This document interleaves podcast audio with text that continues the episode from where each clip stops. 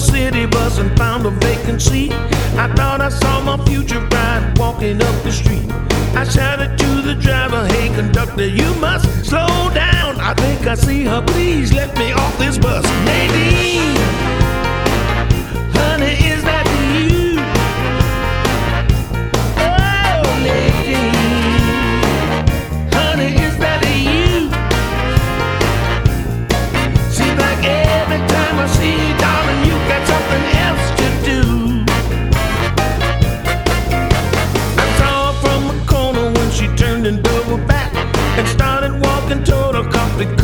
Cadillac. I was pushing through the crowd trying to get to where she's at. I was campaign shouting like a southern diplomat. Nadine, honey, is that you?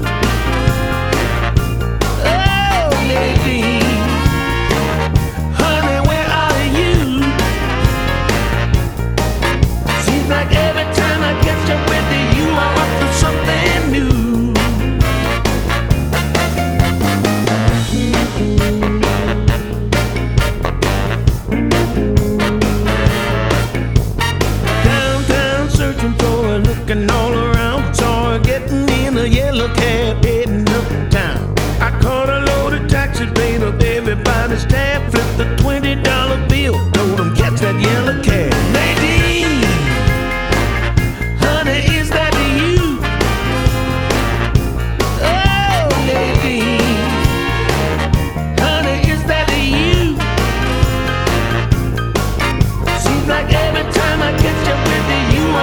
something